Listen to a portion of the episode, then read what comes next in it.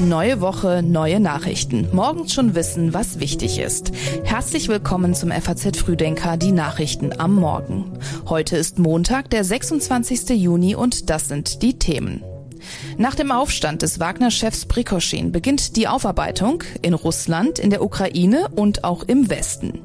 Sonneberg hat sich für einen Landrat von der AfD entschieden und vor 60 Jahren hielt John F. Kennedy eine ziemlich berühmte Rede.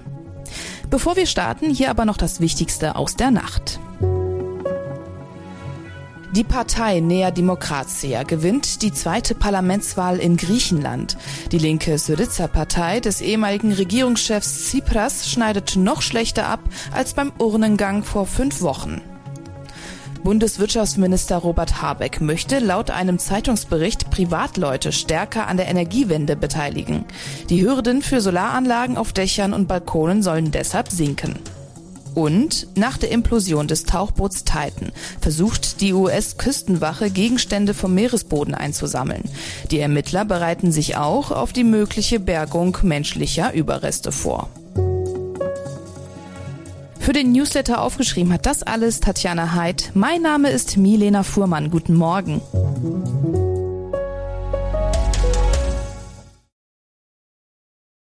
Nach dem Eintagesaufstand von Prikoschin und seinen Wagner-Söldnern stellt sich jetzt die Frage, was diese Ereignisse für Kreml-Herrscher Putin bedeuten und vor allem, wie es jetzt weitergeht. Aber was war eigentlich passiert? Am Samstag hatten Wagner-Milizen die russische Millionenstadt Rostov am Don besetzt und waren Richtung Moskau marschiert. Nach etwa 24 Stunden hat dann Prekoschin den Vormarsch überraschend abgebrochen, etwa 200 Kilometer vor der Hauptstadt. Im Gegenzug hat dann der Kreml verkündet, dass Prekoschin und seine gesamte Truppe straffrei ausgehen würden. Und das obwohl Putin zuvor noch von Verrat gesprochen hat. Fakt ist aber, dass seit Putin an der Macht ist, er noch nie so dermaßen herausgefordert wurde. Viele Experten halten deswegen den Kreml-Herrscher für geschwächt. Prikoschins Schlag sei stärker als alles andere. Jetzt sei klar, dass Putin nicht mehr in der Lage wäre, sogar seine eigenen Leute zu kontrollieren, heißt es von einem russischen Publizisten. Der amerikanische Außenminister Blinken sagte dazu gestern auf CNN, uh, ich denke, man sieht Risse auftauchen, die vorher nicht da waren. Der heutige Montag soll in Moskau arbeitsfrei bleiben, aber alles, was irgendwie mit dem Aufstand zu tun hat, soll jetzt vergessen sein. Auch die russischen Soldaten, die von Prikoschins Leuten getötet wurden. In Telegram-Kanälen ist von etwa 15 Toten die Rede. Und wir bleiben thematisch beim Aufstand, denn wie sich dieser auf den Krieg in der Ukraine auswirkt, das ist noch völlig offen. In Luxemburg treffen sich heute die EU-Außenminister, um über die Ereignisse des Wochenendes zu beraten und was daraus für die Unterstützung der Ukraine folgt. Annalena Baerbock hat sogar dafür ihre Reise nach Südafrika verschoben. Generell hält sich der Westen aber mit Einschätzungen weitestgehend zurück. Blinken zum Beispiel hat auf CNN mehrfach darauf hingewiesen, dass es sich um eine innere Angelegenheit Russlands handeln würde. Weil Prikoschin angekündigt hatte, nach Belarus ins Exil gehen zu wollen, hat Litauen gefordert, die NATO-Ostflanke zu stärken. Und aus der Sicht von Verteidigungsminister Pistorius lassen sich mögliche Konsequenzen bisher kaum absehen. Es lässt sich schwer abschätzen, zumal wir nicht wissen, wie instabil Russland werden wird und wer am Ende die Oberhand behält und wer sich mit wem zusammentut. Es ist einfach zu früh, jetzt eine Bewertung abzugeben. Wenn man das jetzt täte, würde man den offenen Blick eintrüben für das, was tatsächlich passiert. Deswegen halte ich mich da selber zurück. Nach Einschätzung des Institute for the Study of War aus Washington hat der Aufstand massive Schwächen des russischen Sicherheitssystems aufgedeckt.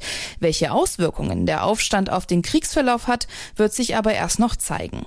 Der ukrainische Präsident Zelensky hat die Gelegenheit genutzt, um die Russen zum Sturz ihres Staatsoberhauptes aufzurufen. Gestern hatte AfD-Politiker Robert Sesselmann die Stichwahl für das Landratsamt im Thüringer Kreis Sonneberg gewonnen.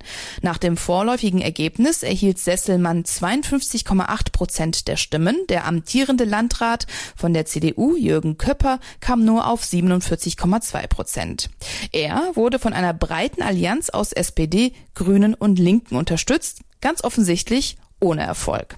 Für die AfD ist es das erste kommunale Spitzenamt, das sie in ihrer zehnjährigen Geschichte ergattern konnte.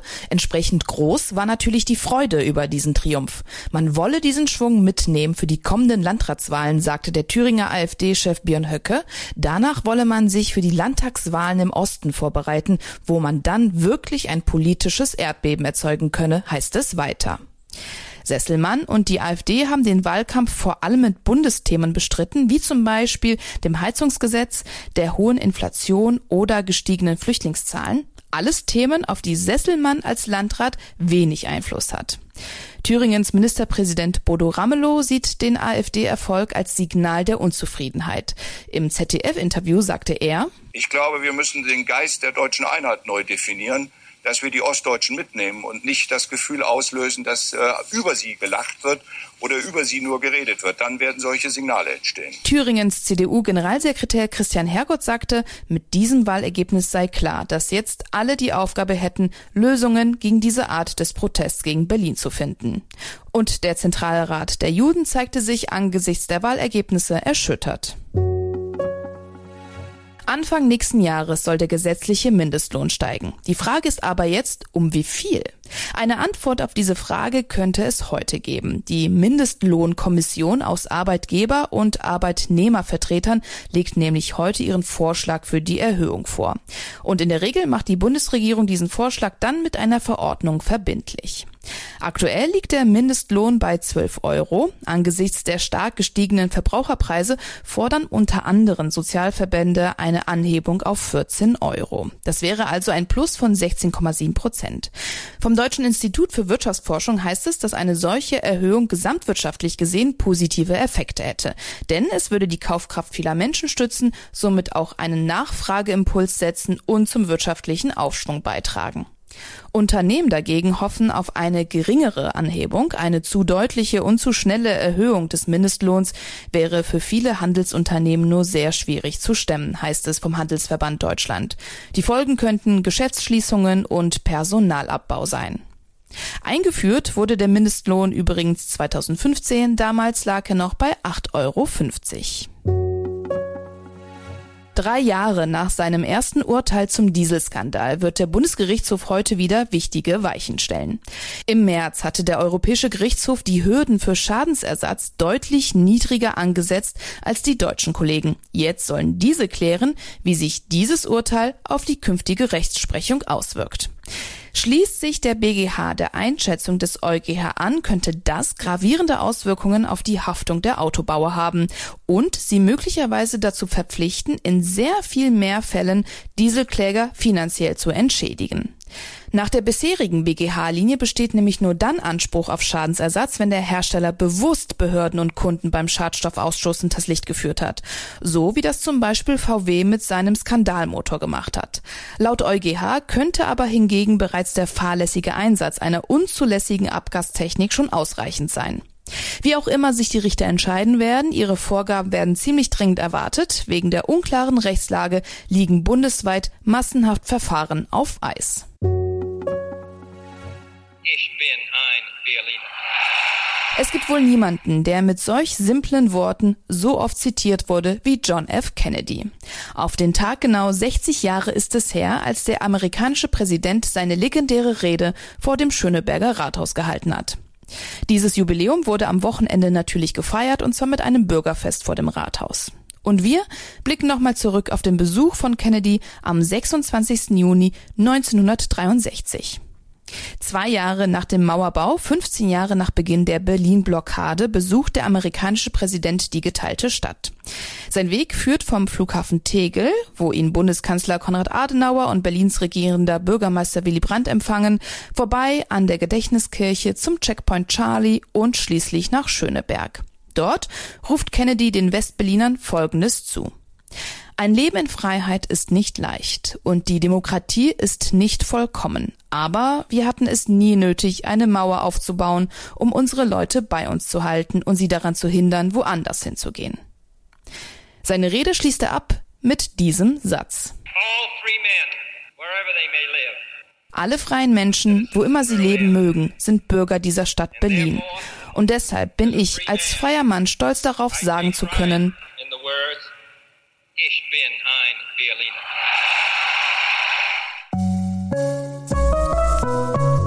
Und wie jeden Montag hier noch ein kurzer Blick darauf, was in dieser Woche wichtig wird.